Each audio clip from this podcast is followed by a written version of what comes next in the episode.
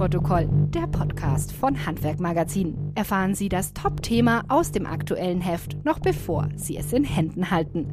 Monatlich beleuchtet unsere Redaktion einen neuen Trend, eine neue Herausforderung oder Chancen für das deutsche Handwerk.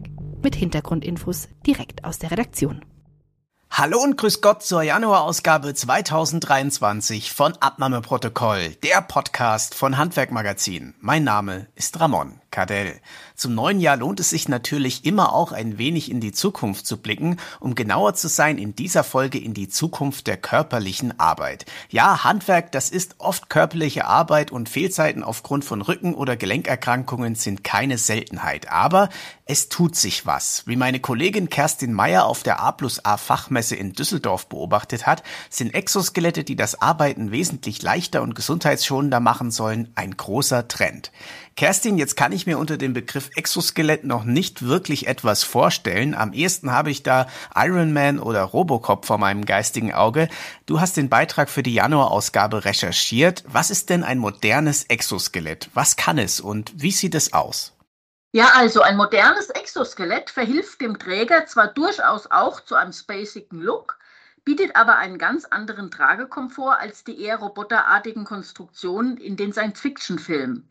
Manche Modelle sind sogar so leicht und unauffällig, dass sie unter der Berufskleidung getragen werden können. Im Handwerk geht es vor allem darum, die Mitarbeiter bei langanhaltenden Tätigkeiten mit dem immer gleichen Belastungsprofil zu unterstützen. Ein klassisches Beispiel dafür sind etwa Überkopfarbeiten. Neben reinen Stützsystemen zur Prävention von Muskel- und Skeletterkrankungen gibt es Exoskelette, die die Potenzialenergie des Trägers in einem Feder- und Seilsystem speichern und diese während des Arbeitens kontinuierlich abgeben. Das spart etwa bei Überkopfarbeiten bis zu 40 Prozent der körpereigenen Energie. Verstärken lässt sich der Effekt noch mit dem Einbau eines Motors, der dem Träger die sprichwörtlichen Flügel einer österreichischen Brausemarke verleihen kann. Klasse, ich äh, als alter Science-Fiction-Fan finde es ja trotzdem richtig genial, dass es sowas gibt, ein technisches Gerät, das die Körperkraft erheblich steigert. Wenn ich das jetzt ausprobieren wollte, kann ich mir das Geschirr einfach anziehen und loslegen oder gibt es dabei noch etwas zu beachten?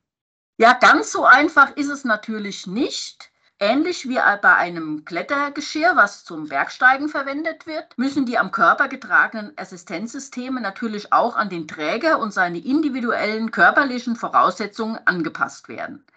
Zudem gilt im Arbeitsschutz das TOP-Prinzip. Persönliche Maßnahmen, also das P, dürfen nur dann zum Einsatz kommen, wenn technische und organisatorische Schutzmaßnahmen nicht möglich sind.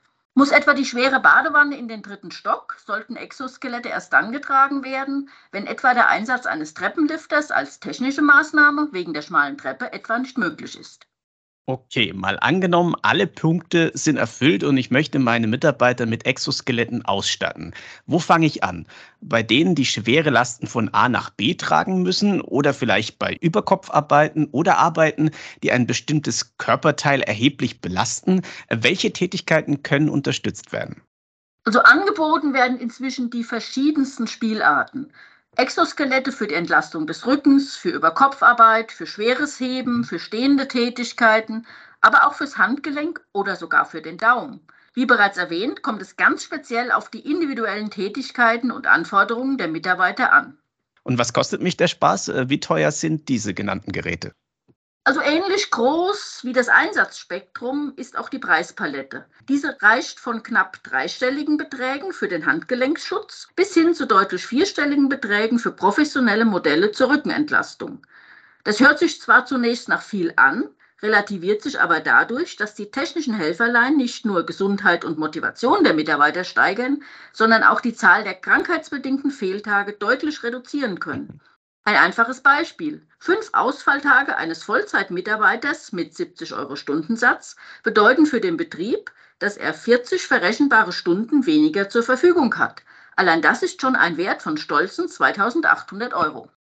Uff, okay, also sinnvoll. Äh, trotzdem ist es natürlich nicht ganz billig. Hast du denn einen Betrieb gefunden, der trotzdem schon investiert hat und seine Mitarbeiter mit Exoskeletten ausstattet?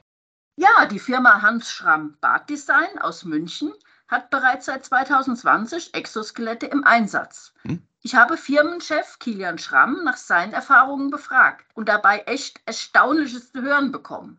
So sinkt durch den Einsatz der Exoskelette nicht nur die körperliche Belastung für den Mitarbeiter, sondern er ist dadurch auch in der Lage, länger eine erstklassige Qualität abzuliefern.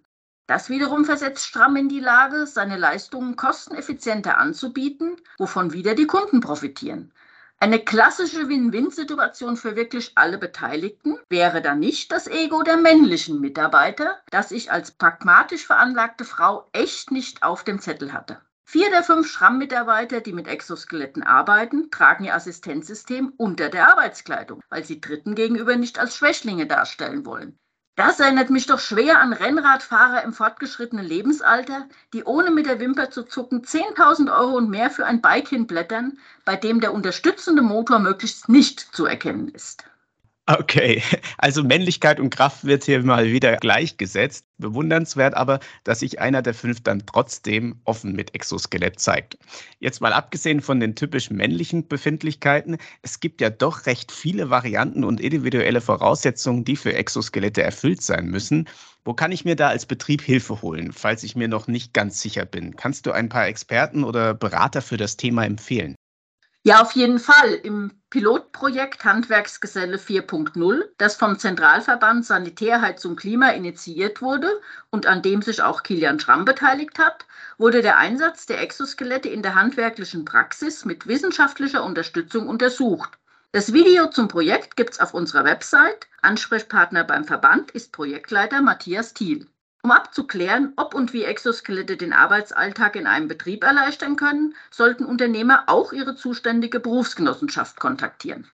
Super, also ich denke, jetzt haben wir die wichtigsten Fakten im Zusammenhang mit dieser neuen Technik erklärt. Bleibt mir noch eine Standardfrage in zwei Sätzen. Warum sollte man diesen Beitrag im Heft unbedingt lesen? Ja, da gibt es eigentlich eine ganz einfache Motivation, denn laut Statistik der IKK Klassik verursachten Muskel- und Skeletterkrankungen stolze 35,7 Prozent aller Krankheitstage im Handwerk. Hier lässt sich mit Exoskeletten wirklich prima gegensteuern. Darüber hinaus können ältere und erfahrene Mitarbeiter länger und gesünder im Job bleiben, was wiederum den Fachkräftemängel zumindest ein wenig entschärft. Und last but not least werden manche Jobs, für die es früher kräftige Jungs brauchte, nun auch ohne Muckibude für körperlich schwächere Zielgruppen interessant. Kerstin, herzlichen Dank dir. Ich denke, gerade in Zeiten des Fachkräftemangels, aber nicht nur dann, sollten wir alles tun, um die Gesundheit der Mitarbeiterinnen und Mitarbeiter zu schützen. Und ich denke, Exoskelette sind da eine tolle Innovation, die man sich vielleicht wirklich mal anschauen kann. Danke auch an Sie, liebe Zuhörer, fürs Zuhören. Die nächste Folge dieses Podcasts hören Sie dann wie immer wieder in etwa vier Wochen. Bis dahin alles Gute, bleiben Sie gesund und haben Sie ein erfolgreiches Jahr 2023. Das war Abnahmeprotokoll, der Podcast von Handwerkmagazin.